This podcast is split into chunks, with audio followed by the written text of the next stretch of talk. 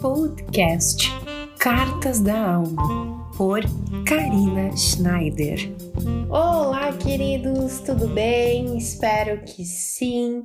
Sejam muito bem-vindos a um novo Cartas da Alma, um novo episódio nessa semana. Estamos em fevereiro para quem está escutando esse podcast em outro período de tempo, eu estou gravando ele no dia 7 de fevereiro de 2022. Eu relatei aqui o dia desse podcast porque eu quero compartilhar com vocês um tema bem interessante e falar justamente sobre isso, sobre o tempo né? O quanto nós estamos nos expressando por eles. E eu começo fazendo uma perguntinha para vocês. Como anda o tempo para você? O que você tem feito nele? Você tem corrido, né? As coisas estão atropeladas, a ansiedade está pegando, sempre correndo para solucionar as coisas? Ou você está ok, está com a agenda tranquila, você espera, né? Aguarda o tempo das coisas para você tá tudo certo quanto a isso. Seja correndo, seja tudo certo. O tempo é um assunto muito polêmico, né? Hoje em dia a gente fala muito sobre isso, né? O tempo com a globalização parece que corre mais rápido. É um período em que tudo parece que está sempre voando. Mas eu quero trazer aqui essa questão de como é que era antes e como está hoje, né? As pessoas têm essa percepção de que o tempo está mais rápido, mas será mesmo que ele está mais rápido? Nós não acrescentamos ou tiramos dias do calendário, nós não perdemos horas no relógio, tudo permanece igual como era há muito tempo atrás. Inclusive, esse movimento do relógio, do calendário, já existe há muitos anos e nunca foi se desenvolvido um outro olhar sobre esse período.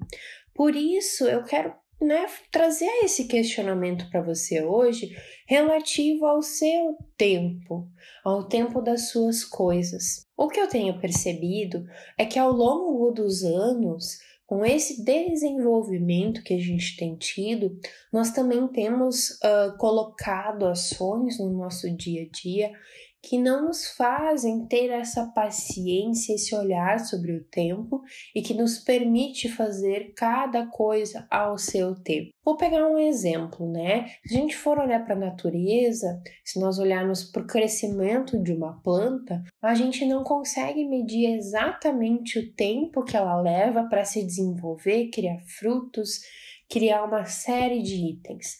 A gente pode até metrificar, mas cada planta tem o seu jeito, cada uma tem o seu tempo. E nós também somos assim. Nós, quando vamos fazer uma atividade, nós também temos o nosso jeito. A gente tem o nosso tempo, o nosso movimento. É algo muito particular. E aqui eu quero te trazer já o primeiro ponto que me chama a atenção é esse movimento, né, da vida. Cada movimento que a gente faz tem o tempo, o seu tempo. Assim como você tem o seu tempo para fazer determinada atividade, eu também tenho o meu tempo. Nós podemos fazer algo com uma medida muito aproximada, assim, às vezes alguns segundos a menos ou a mais, ou alguns minutos ou horas, né? O que vai nos diferenciar. Mas cada um tem o seu tempo e o seu movimento. Outra coisa que me chama a atenção também é a questão das pessoas mais velhas.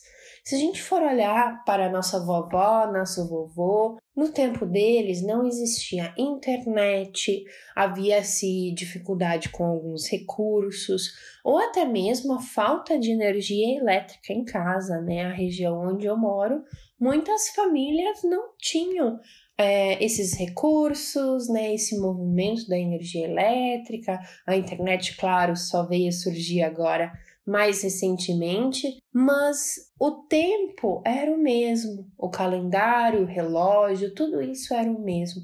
Então, como aquelas pessoas faziam para poder então né, passar o tempo, passar esse período. E aí que eu trago essa grande expertise, esse movimento e essa experiência para o nosso dia a dia. Nós percebemos que a paciência era algo muito presente no dia a dia dessas pessoas. Elas sentavam na varanda, observavam a natureza, elas aguardavam o crescimento de uma plantinha, elas preparavam a sua comida com mais atenção e presença. Ali não haviam coisas e situações que estavam sempre ativando essa atenção.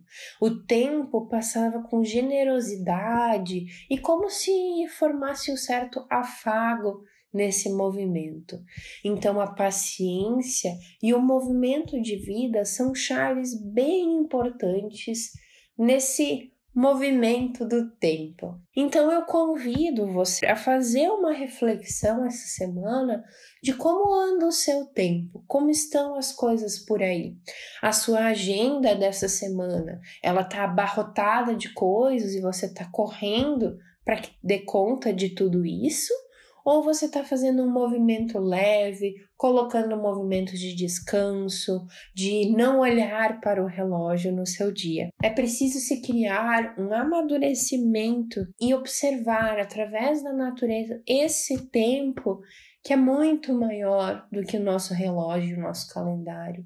É um tempo que é só dele, é algo que nos faz refletir, que nos faz sentir. É esse tempo também que nos faz querer mais tempo quando estamos alegres ou estamos confraternizando, né? Quem nunca fez, por exemplo, uma comemoração, uma festa e desejou que aquele tempo nunca terminasse? Então, é esse tempo valioso que nós precisamos resgatar no nosso dia a dia e não distribuindo e dando nossa atenção para outras situações ou coisas que vão nos tirando o movimento de vida. Certo, queridos? Espero que tenham gostado da reflexão de hoje.